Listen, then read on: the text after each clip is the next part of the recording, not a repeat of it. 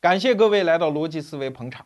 如果你熟读西方历史，尤其是人类政治史的话，有一个词儿你一定知道，那就是一二一五年英国人签订的那一份大宪章。这是现代人类政治文明，尤其是宪政文明的一个源头性的文件啊！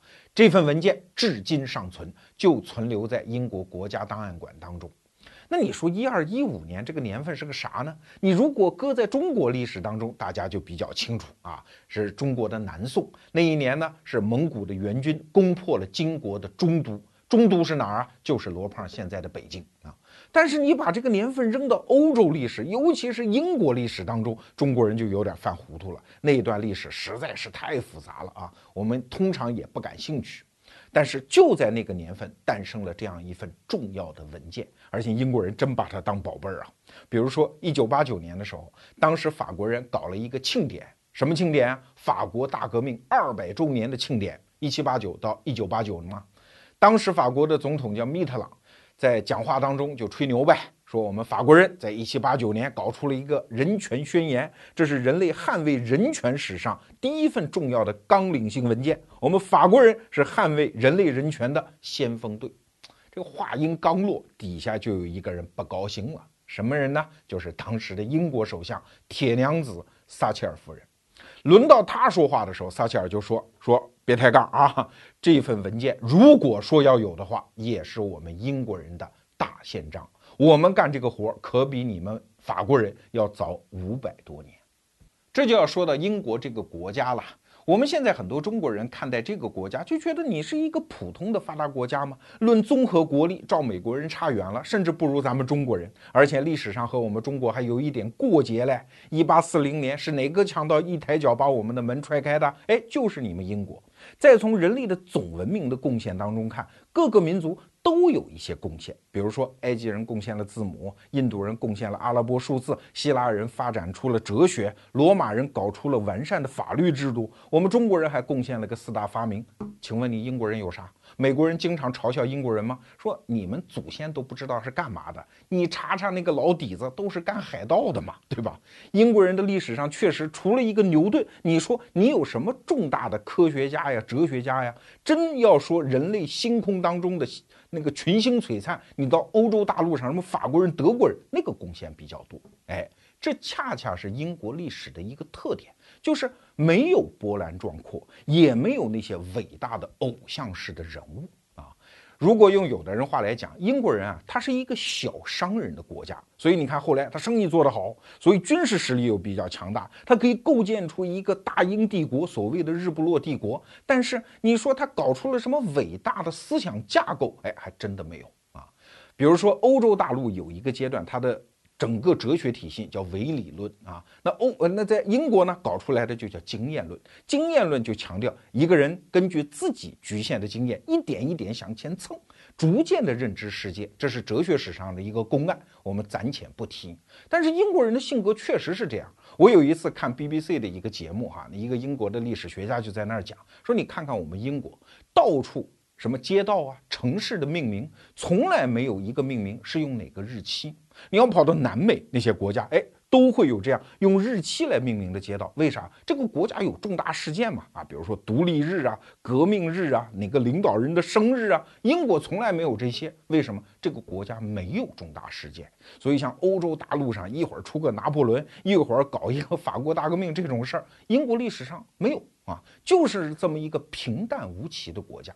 所以今天我们讲英国历史啊，确实是非常困难。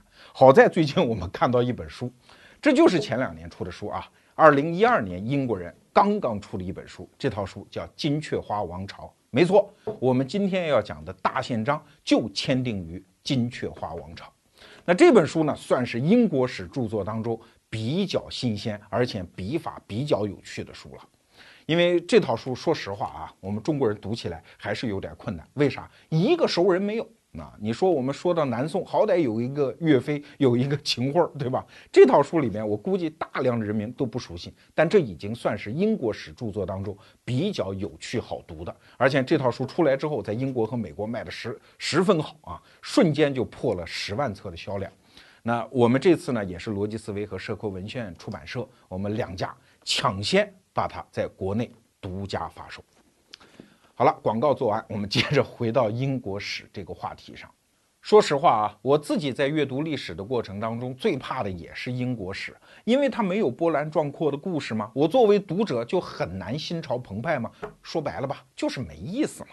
但是随着我年岁越来越大，价值观越来越成熟，我就越来越知道，对于英国这个国家，尤其是它历史的了解，是我知识体系当中绝对不能缺的一环。因为从英国开始的这一个盎格鲁撒克逊的传统，一直延伸到现在的美国啊。刚开始看，它是一个非常独特的人类文明方式的支流、支脉、另类啊。比如说他搞的那一套普通法呀、判例法的那套东西，全人类觉得他都是个怪物。但是你一旦对现代政治文明稍有了解，你就知道整个现代政治文明的大厦就扎根在这一个另类的、独特的文明的根系当中啊。所以这一次，我们和社科文献出版社也算是炸着胆子哈，把这一套英国史的著作推广到国内。如果市场反应不错，我们就将引入这个作者的下一本书，就是金雀花王朝的后一个王朝——都铎王朝的故事啊，看看卖的怎么样。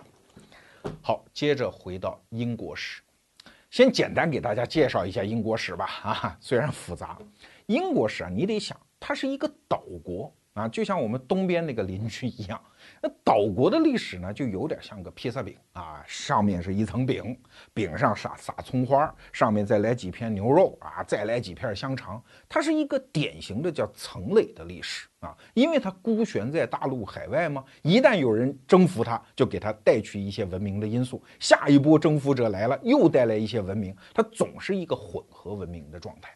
英国史就是这么一张披萨饼。那刚开始原生的这个不列颠群岛上面肯定有一些原住民吧？好，到公元前五十五年和前五十四年出现了两次征服，征服者是大名鼎鼎的古罗马的凯撒啊。凯撒先来了一通，然后这个不列颠群岛就成了罗马帝国的一个行省，这就是四百年。啊，四百年过去之后，罗马也不行了，就从那边撤出。在英国国土上，你说留下啥呢？其实啥也没留下，包括罗马法的传统都一概撤出，大概留下了一些，比如说呃灌溉系统啊，包括罗马人喜欢的玫瑰花啊，还有一些取暖设施啊，这些文明的痕迹留下了。那紧接着到英国的是谁呢？就是我刚才用的那个词儿——盎格鲁撒克逊人。盎格鲁撒克逊人，严格的说啊，其实是日耳曼人的一支。所以在历史上，英国和德国，你别看一打架就打得跟乌眼鸡似的，其实他们两家是亲戚啊，都是日耳曼人的后裔。盎格鲁撒克逊人就登陆到了英国，那这又是好几百年。那这张披萨饼上的下一层馅儿是什么呢？哎，就是一零六六年的诺曼征服。那诺曼这个词儿你听的可能比较陌生，另一个词儿你就熟悉了，就是诺曼底。没错，二战的时候盟军就是从法国的诺曼底登陆。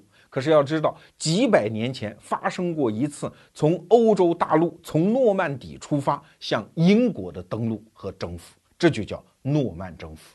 所以英国人经常吹牛啊，说我们英国人从来没有被征服过，这很明显是假话。先是有凯撒征服，然后就有这次诺曼征服。那英国人为啥吹这个牛呢？说明英国人认为自己历史的开端就是从诺曼征服开始的，此后才有所谓的文明。那可见这一次征服其实没有想象的那么惨烈啊！别看他用的“征服”这个词儿，因为大陆上的它是一个高度文明，是有动员和组织力量的一个军事力量。那他到英国大陆之后，你那上面盎格鲁撒克逊人都是一帮蛮族吗？所以很快就打垮了。而那个时候所谓的征服，其实也带有一次移民的性质啊，所以把很多欧洲大陆上的文明方式就带到了英国本土。所以你看，现在英语当中很多单词和法国法语当中单词都是一样的，为啥？就是这次诺曼征服带来的。说白了，英国有很长一段时间，因为这次诺曼征服用的其实都是法语哈。呃，这是一个题外话。而那个时候的文明状态其实非常的粗糙。给大家举一个例子哈，我在休谟写的一本英国史著作里面看到这么一个细节。休谟是一个著名的哲学家了，他说啊，威廉一世是在一个教堂里面搞他的登基大典。那你当上国王嘛，周边的人肯定欢呼一下啊，甭管心里乐意不乐意，一声欢呼。结果呢，守在教堂门口的威廉一世的那些手下的士兵们就不干了，一听里面有骚动啊，说是不是把我们的国王给杀了？你看这些士兵也傻头傻脑的，不进教堂去看，马上拔出刀剑就开始砍杀周边的人，甚至把一些房子都给点了啊。在登基大典上制造了这么一场大骚乱，所以你看啊，那个时候的政治制度其实是非常之粗糙的。说白了，上至国王，下至士兵，其实都是一帮大老粗啊。那这就建立了所谓的诺曼王朝。诺曼王朝的刚开始几个国王是威廉一世，然后他儿子威廉二世，然后威廉二世的弟弟亨利一世，亨利一世的儿子亨利二世，亨利二世一死就传位给理查德一世。这些名字你都不用记啊，太乱。我要不是准备这期节目，我也记不住。理查德一世就开始进入了我们今天要讲的大宪章的故事。这理查德一世啊，可能这个名字你不太熟悉，他有另外一个名字，是英国人提到应该都知道，就是著名的狮心王啊。他现在那个雕塑还屹立在英国议会大厦的门口，给大家看张图片啊，哎，就是这哥们儿。那理查德一世在英国人心目当中是一个非常有骑士风度的国王，他参加和组织了第三次十字军东征。那回来的路上呢，就跟自己的老冤家，就是神圣罗马帝国，就是现在的德国那个地方啊，那个亨利六世国王落到他手里了，当了俘虏，这是新仇旧怨立即勾上心头啊。这亨利六世就把他关在一个牢房里，然后在牢房里就放进了一头狮子啊。结果这理查德一世一看放进来狮子，二话不说，一个黑虎掏心，叫黑狮掏心啊，就直接把这个狮子的心给掏出来，然后当着。亨利六世的面就把它给吃了，这个话听着怎么都像个是传说啊！但既然历史这么写，我们就这么信。哎，后来理查德一世就得了这么一个外号，叫狮心王。我们中国人对英国历史当中的一个传说人物侠盗罗宾汉非常熟悉。对，那个人其实就是英国的水泊梁山宋江，他的很多故事啊、传说都发生在狮心王理查德一世执政期间。那不管这个狮心王多么的英雄了得，他总得死吧。所以执政十年之后，他就要死了。死之前要解决一个继承人问题，而他自己没儿子，所以他的继承人只能在他的弟弟叫约翰和他的侄儿叫亚瑟之间选择。那约翰呢，就是我们今天下面要讲的那个故事的真正的主人公，后来的著名的约翰国王。而他的侄子叫亚瑟，今年只有十五岁。那为什么王冠最后落到了约翰头上，没有选择亚瑟呢？不是因为亚瑟年轻啊，而是因为当时欧洲独特的政治制度，那是封建领主制。封建领主制和我们今天理解的现代化的民族主权国家可完全不是一回事儿啊！国王和他的领土之间的关系，仅仅是一个纯粹的财产关系啊！就拿我们今天讲的狮心王来说。你说他是英国国王，都有点冤枉他哈。包括讲金雀花王朝，这个王朝是英国王朝吗？真的不能这样讲。法国人给这个王朝还有一个名字叫安茹王朝，为啥呢？因为这个王朝的国王领有的领土其实不仅仅是英国呀，他们有一半的领土就在法国呀啊，所以你能说他是哪个国家的国王吗？啊，就拿狮心王来讲，他的封号有很多啊，他是英格兰国王。爱尔兰领主，他是布列塔尼公爵，是诺曼底公爵，还有一大堆领土和封号。所以在领主之下，就封建领主之下，一个国王或者说一个贵族，他要想得到领土，其实有很多种方法。打仗是一种，然后替别人打仗，哎，受封受赠领土是一种，还有一种方式呢，就是结婚呢。包括一战之前。像匈牙利的哈布斯堡王朝，他们就有一句话叫“快乐的匈牙利人爱结婚”。为什么？因为一结婚，他们就容易把别人家啊陪嫁的领土拿过来，也归到自己的王国。然后每一次继承权往下一分呢，哎，把这一片土地给这个儿子，那一片土地给那个儿子，整个国家又分裂啊。所以和我们今天理解的现代化民族国家完全不是一回事儿。那为什么一定要把王位传给约翰，而不是亚瑟呢？就是因为这个亚瑟，他从来没有去过英国，他在法国出生，在法国成长，后来又从金雀花王朝当中拿到了一个叫布列塔尼的领地啊，他是布列塔尼公爵。布列塔尼就是什么地方？你看那个法国那个地图啊，不是有一个角伸出去吗？哎，那个地方就是布列塔尼半岛，那个时候就是亚瑟的领土。后来亚瑟呢又找了法国国王，当时叫菲利普二世。哎呀，这期节目实在名字太多了啊！菲利普二世给他当了女婿，所以这个人是个法国人。那如果这个狮心王要把王位传给他，英国的贵族就有点不高兴。而我们今天故事的主人公约翰呢，他是个土生土长的英国人啊，所以后来一看，哎，给他最合适、最容易维护安定团结的政治局面。那这个约翰当了国王之后，这乐子可就来了哈。你看英国历史上国王的很多名字都是重的，比如说亨利国王有八个，爱德华有八个啊，乔治有六个，威廉有四个，可是约翰。就这么一个大宝贝儿，就这一个，为啥？这人名声实在不好听啊！就像中国古代最坏的那个帝王，一个是夏朝的桀，一个是商朝的纣啊。那后来的皇帝，那起名字肯定不能叫桀和纣嘛。所以约翰国王在英国历史上就此一个。大家如果想去了解约翰国王的故事，给大家推荐一部好莱坞的大片儿啊，叫《铁甲一》。在那个电影里面的约翰国王的形象，就是一个头顶长疮、脚底流脓的家伙，又蠢又笨又残暴啊，就是一个完全没有人性的家伙。这也是世界历史上的一个通则了。一个坏国王，如果大家都说你坏，那在历史的流传当中，大家就会把各种屎盆子往你头上扣啊。就像中国的汉代人去抹黑秦始皇，唐代人去抹黑隋炀帝是一个道理啊。英国人就是有这么一个历史上著名的坏国王约翰国王。那他的名声是怎么坏的呢？刚开始没问题啊。首先，他得江山是他的亲哥哥狮心王理查德一世。传位给他，对吧？当然了，牵扯到英法两国之间的关系，很好的解决了呀。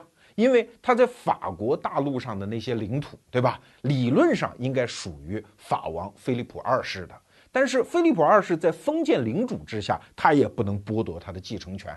当然，这个菲利普二世他也想搞个中央集权嘛，谁不想呢？权力搞得大大的啊，就刁难他说：“我要收你一笔继承费啊。”那开价是多少呢？两万马克，你可不能按现在德国那个货币两万马克来计算当时啊。给大家打个岔吧，介绍一下英国的当时的货币制度。一个英镑是二十先令，不是十先令啊。呃，一个英镑又值二百四十便士。那一个马克呢，是值三分之二个英镑啊，大概是这么一个数。那两万马克是什么概念啊？就是约翰国王登基大典用了二十一头牛。那值多少钱呢？十个英镑啊，就说白了，两万马克在当时值两万八千头牛，在中世纪那个生产水平下，这是一笔巨款啊！约翰一听，反正没办法啊，人在屋檐下，不得不低头。两万马克就两万马克，付了。从此我就成为金雀花王朝的君主。按说这不就该风平浪静吗？怎么后来又折腾出一个大宪章呢？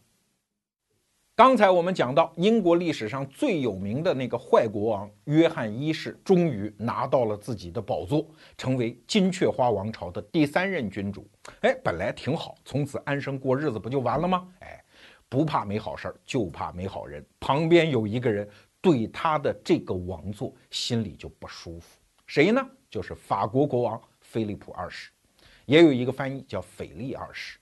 当时的法国国王其实好可怜，跟后来的什么太阳王路易十四那相比没法比啊。他是一个非中央集权的政治结构。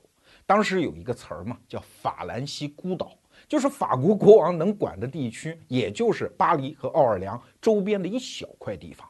那剩下法国那么大一片国土，都沦陷在什么公爵、侯爵、伯爵的手里。这些大贵族其实也不太搭理这个法国国王。所以，菲利普二世生下来就有这样一个使命，哎，我能不能搞中央集权啊？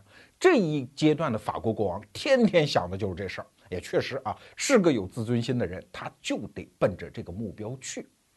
那现在他看这个约翰一世，就是金雀花王朝的国王，他心里就不舒服嘛。哎，你不是英国国王吗？你出生在英国，你凭什么在我法国的国土上搞这么大一片地方嘞？表面上还对我称臣，是我的诸侯，但实际上你是英国的国王哎啊！这个心态，其实我打一个比方，比如说你开一家公司，你是董事长啊，你手下有一个职业经理人，是一个大区经理，结果他一边在你这儿打工，一边还出去创业，把那个创业公司已经搞上了市了啊，那个公司甚至比你这个也不差，然后他还在你这儿当大区经理，你肯定想把他干掉嘛，对吧？菲利普二世心里也怀了这个心思，但是光咬牙切齿没有用啊，你得有机会啊。哎，话说回来，这就叫。不怕贼偷，就怕贼惦记。很快，这个机会就到了。约翰一世当了英国国王之后，很快娶了一个女人当他的王后啊。那这个女人呢，原来答应嫁给一个法国的贵族。那你看啊，矛盾就来了。因为在中世纪的时候，我们前面讲的，什么叫婚姻呢？婚姻不是爱情。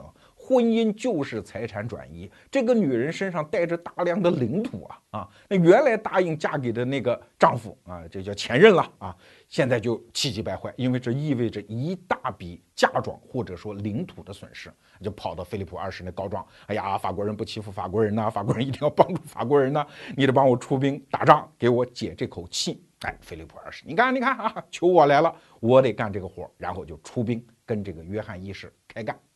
约翰一世当时大量的领土也在法国领土上，大家短兵相接，很快约翰一世就占了上风。所以历史上老说这个约翰国王是个脓包，我看不见得啊。你从他刚开始的一些动作非常敏捷，而且战场上也是个好样的，节节胜利。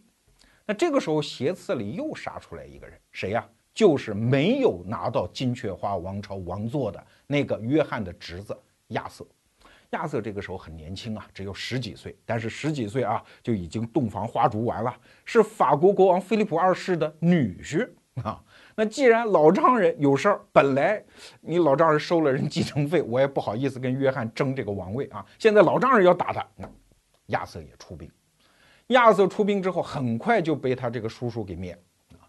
然后约翰就犯了他人生当中第一个大错误，什么呢？就是他不仅把他的侄子亚瑟的军队给打败了，而且把亚瑟和他的那些随从给关起来了。不仅关起来了，还把这帮人给饿死了。饿死的时候，留下一个亚瑟也没饶了。这个十几岁的亲侄子，最后是被他据说啊是亲手杀死，然后身上拴上了石头，扔到了海里。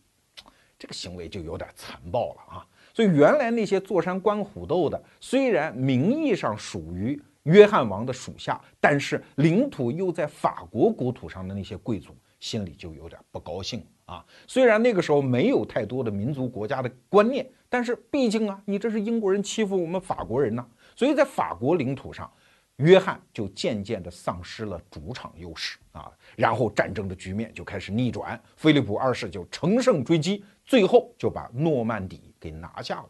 所以到这个时候为止，金雀花王朝啊，就是名正言顺的英国王朝了。为啥？所有法国、欧洲大陆上的领土全部都丢光了。要说在中国啊，如果皇帝打了一个败仗啊，败了也就败了。可是要在知道，在欧洲中世纪，一个国王其实就是最大的当兵的，打败仗是一件非常非常丢脸的事情。所以这个时候，约翰即使在英国老家，他的威望。也开始发生下滑啊，那怎么办呢？赌徒从来就是两种，一种呢就输了算了回家了啊，还有一种越输越眼红，越要扳本儿。所以这个约翰后半辈子就跟这扳本的事儿就较上劲了。那既然要打仗，要像蒋介石那样反攻大陆，他就得有钱嘛啊，所以后半辈子这个约翰就跟钱又较上了劲。你要钱就要钱吧，你不能耗子给猫当三陪，要钱不要命，对吧？这约翰一世就惹了一个他根本就惹不起的人，谁呢？罗马教皇啊。那当当时的事情是这么回事儿，英国呀，它是两个教区，一个叫坎特伯雷教区，一个是约克教区。那有一年呢，大概是一二零五年，这个坎特伯雷教区的大主教死了。按照当时教廷的规定呢，哎，呃，由当地的国王来推选一个人，然后到教皇那儿去敲个章，认证一下，这事儿就算是完成一次继承。那这个时候呢，约翰国王就指定了一个主教啊，我们管他叫张三吧，英国名字大家也记不住啊，张三。但是呢，有一帮年轻的僧侣就不干啊，说我们喜欢李四，然后就偷偷摸摸选了一个李四。让李斯赶紧啊，趁约翰没有反应过来，你去罗马，到罗马教皇那儿，然后就说我们都选你了，然后教皇给你一敲诈，你回来不就生米煮成熟饭吗？啊，那这个李斯就收拾行李，赶紧去了意大利的罗马。那本来这种事情就是抢马吃驹的事情，打的是个时间差嘛，你就不要声张嘞。但这个李四是一个很明显的弱智啊，到处炫耀，你看大家都选我，现在我是坎特伯雷大主教，就跑到罗马去，结果教皇还不知道这件事情，约翰一世就知道了。那肯定是勃然大怒嘛！啊，要造反嘛！然后就派了兵跑到坎特伯雷大主教的教区，把僧侣都叫来。你说说看，怎么回事？听说你们选了一个人，现在已经去罗马了，对吧？他就说没有这个事儿啊，没有这个事儿，我们不知道，是不是你干的？不是我干的，全怂了，没有一个人承认这个事儿。那 约翰说：“你没人承认挺好呀，那就你们全部啊，都别待在这儿了，都去罗马，跟教皇说清楚。”我选的人是谁？张三，你们把他变成坎特伯雷大主教，然后再领回国内，好不好？啊，这帮僧侣说可以，可以啊。然后一群人浩浩荡荡又上路了。可是这个时候跑到教皇面前，就是两个主教人选啊。这要是换了一般的教皇啊，也就算了啊。一看啊，约翰认这个，那就认呗，对吧？教皇嘛，他又没有什么军队，他就是一个神职的一个权威，对吧？那认世俗权威，这往往双方是一个默契。但是也怪这个约翰命不好，他正好摊上了一个，在整个教皇史上可能最不好说话的一个教皇。这个人叫英诺森三世，他是教皇史上最主张伸张教权的一个教皇。他有一句名言，说：“我和上帝是一伙的，我们俩是太阳。”所有的世俗的君主，你们都是月亮。虽然你们可以有光芒，但是这个光芒你们心里得清楚啊，是从我这儿接过去的啊。所以世俗政权应该匍匐在我的教权之下。所有信仰基督教的欧洲地区都应该是我治下的一盘棋。你虽然有这个想法可以，但是教皇通常没有实现这个目标的手段啊，他只是精神领袖嘛。所以这个时候，英国人闹出来这个矛盾，让他来做判断啊。当和事佬，他可就要伸张自己的权威了，这就叫肥猪拱门呐啊。那现在两拨人，教皇英诺森三世就跟他们讲：我们先不搭理什么约翰一世，你们就当着我的面去选，看到底是选张三还是选李四。结果选来选去呢，这两个人的票数差不多。那教皇说：得嘞，我来指定一个吧，我给你们指定一个王二麻子。结果就出现了一个全新的人选。那消息传回英国，约翰一世当然不认了。从老祖宗传下来的规矩，这个人选都是我指定，凭啥你教皇指定了？诶，教皇说跟我来劲是吧？就这么一个人选啊，又是我的大主教，凭啥你来定呢？于是就开始谈判，谈不拢之后，教皇就拿出了自己的看家本领。教皇没军队，他的看家本领是啥呢？说白了就是不跟你玩啊。比如说第一条叫禁教令。就是我基督教统治的地区，我撤出英国，从此英国没有基督教了，我教皇说了算，对吧？英国人民平时举办的那些宗教仪式，我只给你们保留两样：第一，出生的洗礼；第二，临终的忏悔。平时什么礼拜天做礼拜、结婚让神父主持一下，这些一概没有了啊，不提供此类服务了。你想想看，在中世纪，全民信教，哎。所有的老百姓平时又没有教堂可以去，心里有点委屈，没地儿忏悔，结婚都没有神父主持，弄得跟通奸似的，谁受得了这么一个局面？哎，这就叫禁教令。下了禁教令之后，这个约翰还是不屈服，还是叫板啊，就是不服，就是不接受你那个人选。那教皇说：“这么的吧，我再给你升升级啊，又颁发了一个叫绝罚令。”什么叫绝罚令呢？就是开除约翰一世本人的教籍，从此你不是基督徒了。你有什么信仰跟我们没关系。这个惩罚要是落在普通人身上，那马上就是个死啊！所有搭理他的人，所有给他提供食物、帮助、居所的人，这个人马上也要被绝罚、开除教籍。所以，作为一个普通人，等于跟社会协作断裂，那肯定是个死的结局。但是对英国国王呢，这个情况就得另说啊，因为他毕竟是国王嘛，谁敢不搭理他嘞啊？所以绝罚这个约翰一世也没有屈服。要知道哈，在整个中世纪历史上，绝罚这是教皇能够使出来的最大的招了。啊，最著名的例子，公元十世纪的时候，当时神圣罗马帝国有一个皇帝叫亨利四世，就是跟当时的教皇来劲。那个教皇叫格雷高利七世，也是教皇史上很强势的一位教皇。他就给这个亨利四世下了一纸绝罚令，开除你的教籍。那结果就逼得这个亨利四世没有办法，因为他的统治基础就变得脆弱，摇摇欲坠啊，所以只好一个人翻越阿尔卑斯山，来到罗马，跪在教皇的门口求饶啊！而且那两天下着鹅毛大雪，据说他是光着脚，而且身上也不敢多穿衣服啊，披着一条破毯子，跪在教皇门口三天三夜，直到教皇觉得嗯，把你折腾的差不多了，才开门出来原谅了他。这是一个很著名的事件，可见这个绝罚令对于一个世俗君主来说多厉害。但是我们今天这个故事的主人公约翰一世可不搭理那一套，爱绝罚不绝罚，反正我英国离得你远啊，而且正好你不是开除我教籍吗？说明你基督教撤出英国，得嘞，你那些财产、那些领地上的收入都归我啦。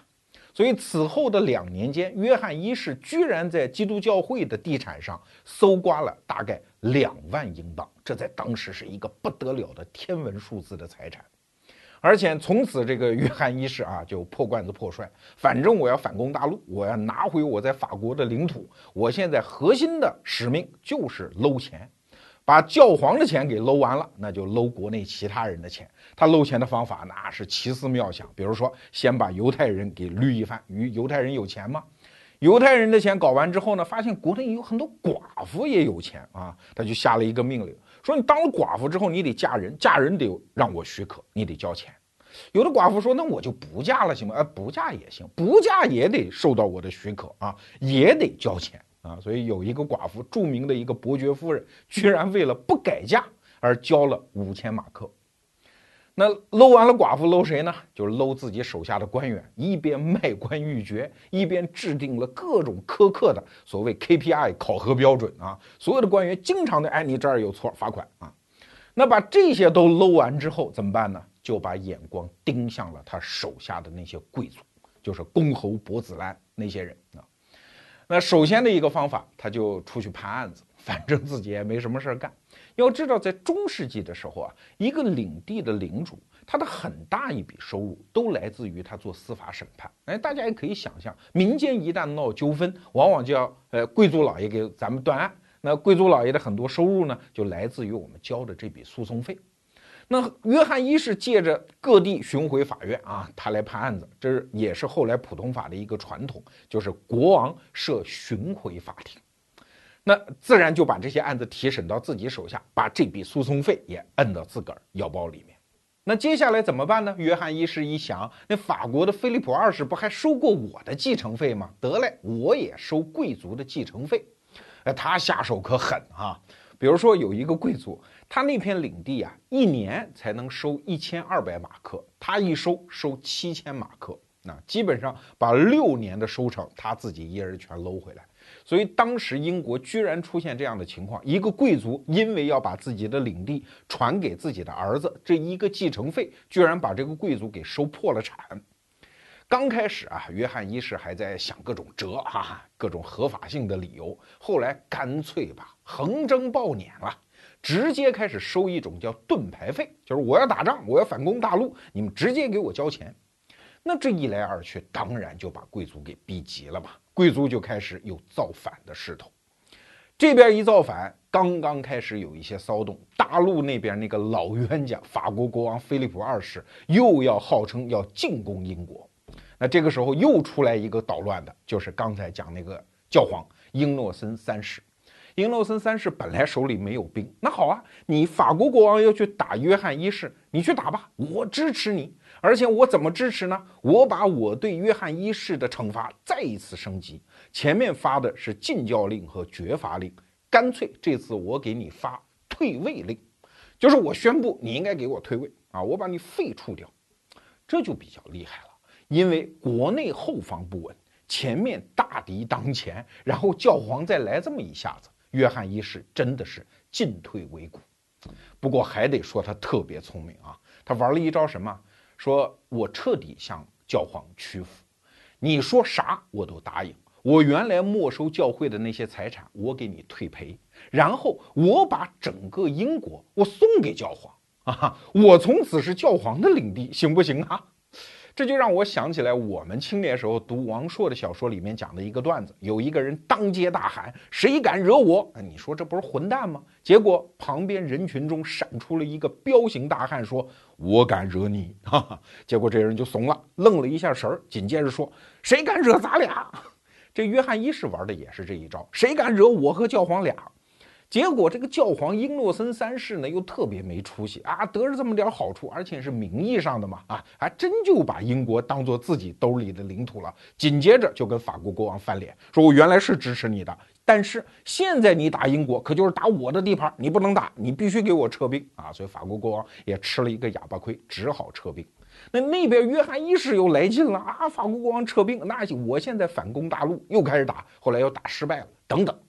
总而言之，这个约翰一世就这么个穷折腾，折腾到众叛亲离的地步啊！最后是英国的贵族宣布，很多人啊宣布解除对他的效忠，甚至一度占领了伦敦城啊，就是要跟你这国王叫板。哎呀，这个约翰一世也没有办法啊，说那就这么的吧，你们说咋办？贵族说，哎，你给我签一份文件，这份文件就是后来著名的大宪章。这本《金雀花王朝》书封面上的这一条，就是当年签订的大宪章啊。签订的地点是在伦敦郊区一个叫兰尼米德的草地上面。那听到这儿，你可能会觉得，哎，这么伟大的一份文件，听你罗胖子讲起来，好像也没有那么伟大吗？你怎么这么轻描淡写呢？那这还是一个伟大的斗争的最终结局吗？哎，大宪章这份文件有趣，就有趣在这儿。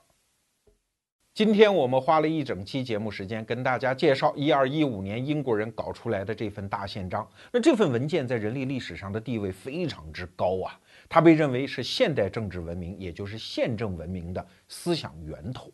我在上中学的时候得知一个知识，说全世界主要大国当中，只有英国没有成文宪法。英国虽然有宪法，但是它是一个文件体系，包括今天我们讲的大宪章，还有什么一六八九年搞出来的权利法案，还有一大堆其他的文件。当时我们就觉得这英国人也太古怪了，你搞宪政嘛，你就写个宪法呗啊。直到今天，我们听了这期节目之后，我们才知道哈，英国人是搞宪政的源头，因为他第一个搞嘛，所以就搞得不是那么正式。那世界上第一个搞成文宪法的是美国人，其他国家写宪法都是跟美国人学的，而美国人跟谁学的呢？就是跟这个在宪法上搞得不是那么很正式的英国人学的啊。所以美国人特别重视大宪章。有学术界的人讲说，美国宪法只有两份文件作为它的思想源头，一份就是我们今天谈的大宪章，还有一份是英国哲学家洛克写的《政府论》啊。不管这个说法有没有道理，总而言之，现在在伦敦郊区，就是我们刚才讲的签订一二一五年大宪章的那个草地，叫南里米德草地。那现在搞了一个纪念碑，那个纪念碑谁出钱建的？美国人出钱建的啊。所以美国人对这份文件比英国人还要重视。那说一个题外话，啥叫宪法？我们上中学的时候啊，这句话都背得很熟，宪法是国家的根本大法。所以在一般人的观念当中啊，宪法就是法律体系当中老大、最重要的一部法律。那这个理解呢也对，但是有那么一点点不到位啊。换句话讲，宪法跟其他所有的法律有一点根本的不同。其他的法律是约束我们每一个人的啊，谁借谁的钱该还民法，谁犯了罪判多少年刑刑法，刑事和民事的法律应该按什么程序走程序法等等啊。但这些是约束普通人的，而宪法约束的是谁啊？它的对象只有一个，那就是政府。我们普通老百姓，甭管行为是什么样啊，是吸毒还是嫖娼啊，他都不会违宪。只有政府行为是可以违宪的啊。所以，宪法的本质是人类终于打造出一个笼子，把权力给管束住，把它装在笼子里面。这就是宪法的独特意义，也是英国人搞当年这个大宪章的历史意义。可是啊。听我前面讲的那两趴，你可能有一个感觉，哎，一点儿都那个诞生一个伟大文件的那个气氛都没有。你罗胖子给我们讲了一堆非常狗血的故事，对吧？怎么这么一个伟大的文件，它不是一个剧烈的，又是正义和邪恶的斗争的一个结果，然后文件辉煌的出现啊，整个故事落幕，好像讲的不是这么回事儿。对，大宪章真正有趣的地方就在这儿。我们再回头来看一眼这个大宪章啊，首先，如果呃，其实大家到百度上一搜索“大宪章”啊，你就能看到那个大宪章，一共六十三条。你看完之后，你会大失所望啊！你觉得这是一份辉煌的文件？不是，因为一二一五年的时候，那帮贵族都不识字儿，国王甚至也不怎么识字儿，谁识字儿啊？僧侣识字儿。啊，所以就是你都能看的那个文件，六十三条啊，就是一帮贵族围着一个那会写字儿的僧侣在旁边，你一言我一语，哎，再加一条这个，再加一条那个啊，这寡妇要再嫁应该交给国王多少钱？一个伯爵继承应该交多少英镑？一个武士继承应该交多少便士？等等。就是想一出是一出，整个六十三条里面，甚至你看完了之后捋不出一个逻辑线条啊，是一地鸡毛的一份文件。所以你看完之后，你觉得实在不像一个辉煌的文件。第二条，就整个我们刚才描述那个斗争的双方，现在拍很多电影、写小说啊，总会把它描述成正义和邪恶的斗争。可是哪里是这么回事儿嘞？横征暴敛的约翰一世，对。他欺负的不是我们今天讲的小老百姓，就是当时的有钱人呢，也是一帮当权派，是那些贵族。这帮贵族又是什么好东西嘞？那给大家随便举一些例子啊。贵族不是造反吗？不是把伦敦城给占了吗？哎，所以约翰国王在外面打仗，欺负一些没有躲进伦敦的贵族，这里面的贵族是不去出去援救的。刚才我们给大家推荐那部好莱坞电影叫《铁甲衣》，讲的就是这么一个故事，双方都是王八蛋，而且这帮躲在伦敦城里的反抗的贵族，他甚至里通外国啊，跟法国国王菲利普二世眉来眼去，哎，你是不是来进攻一下我们，帮我们把约翰国王打掉？所以这谈不上什么正义和邪恶的斗争。那第三点呢，就是这份文件，他在一二一五年签了之后有用吗？告诉你。没有用啊！这后面的故事就更加狗血。签订完之后，本来应该大家都消停了吧？约翰接着当国王，然后贵族抱着这份文件啊，反正你也不能随便收我们的税，欺负我们了。可是有一个人不干，谁呀？就是我们刚才讲的那个宝贝儿教皇英诺森三世。英诺森三世说：“这英国现在是我的领土啊，您不是以下犯上吗？胡搞，搞什么大宪章？作废！”那 教皇这一句话说的还是有点管用的，但贵族不干，还在伦敦城里啊，怎么能作废？教皇说禁教令，伦敦禁教，又是这一招使出来。所以事实上，大宪章签订之后，墨迹未干，就立即被废除掉了啊！这约翰又来劲了啊，又开始打。当然到最后，你说大宪章是怎么确立下来的呢？我告诉你，根本就没有确立，因为约翰一世最后不是被贵族斗争死了。而是他有一次在行军打仗的路上啊，跑到一个修道院里去，然后就就吃了点水果，那水果不知道怎么是不卫生啊还是怎么，他就拉痢疾，然后发烧，最后连马也骑不了就死了，是这么死的啊！这个胜利是这么获得的。当然他临死的时候就把自己的小儿子，那这叫后来的亨利三世啊，这这个时候只有九岁啊，叫到自己的床前说儿啊，这个江山就交给你了。你看这孤儿寡母怎么能够带动这么大一个国家啊？当然，他最后还找了一个叫顾命的老臣呢。按照我们中国的观念啊，叫马歇尔。这个人呢是一个老好人，也是一个道德非常崇高的人。呃，全英国的贵族也非常佩服他。所以就是这个年老的马歇尔，顾命老臣，加上一个九岁的亨利三世，接了这个约翰一世的班。那既然叫主少国疑嘛，对吧？那这两一对儿。老小他肯定不敢再对贵族横征暴敛，而那些贵族呢，一看也没啥可闹的了。你看上来这国王小孩儿也不懂事儿，也不会再欺负我们，那就散了吧。所以这场过程它不是以正义和邪恶的斗争获得一个明确的结果而结束的，就这么不明不白的消失了啊。当然，亨利三世在当政之后，反复的啊宣称大宪章我是认的啊，你们踏踏实实的不要闹，因为他是一个弱势的国王嘛。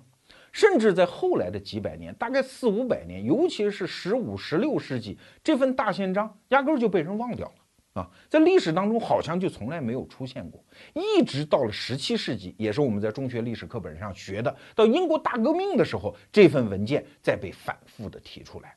所以你看，这份文件虽然签了，但是跟没签一样，而且当时欧洲历史上签类似文件的国王是很多的啊，动不动被贵族欺负了啊，签个文件怎么保障你的权益？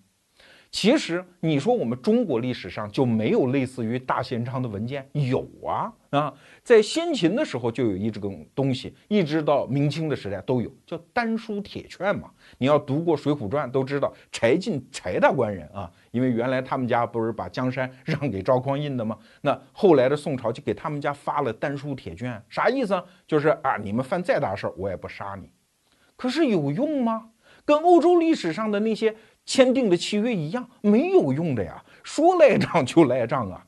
历史上发丹书铁券的人最多的皇帝是谁呀？明太祖朱元璋啊！可是大家的有点历史常识都知道，朱元璋是以诛杀功臣、下手最黑、最狠、最狠来著称的一个皇帝啊！丹书铁券也没有用，王权和贵族之间的这样的协议随时会被撕得粉碎。哎，你看这就有意思了吧？这么重要的一份文件，它不仅没有一个辉煌的开头，反而是诞生于一对狗血的故事。那你可能就会问呢，它的历史地位是怎么奠定下来的呀？回答只有一个词儿啊，时间。对，时间的力量。亨利三世时期反复确认大宪章的有效性，后来陆陆续续又有一些英国国王说，对这份文件我们认。虽然十五、十六世纪大家把这份文件渐渐的都淡忘了。但是到了十七世纪的时候，又有一批法学家，其中最有代表性的就是我们以前节目讲过的那个科克大法官。他们那一代人呢，根据自己的现实需求，然后越过几百年的时光，跑到故纸堆当中，又把大宪章给翻出来，从字里行间找出一些字句。你看，当年是这么签的，然后根据当时的需要，对它进行重新解释，甚至是歪曲的解释。这跟我们中国的儒家文献是一样的，在先秦时候，孔子说那些话、写那些字儿的意思，和后来我们根据当时的历史需要，逐渐对先秦的儒家文献重新进行的解释，其实不是一回事儿啊。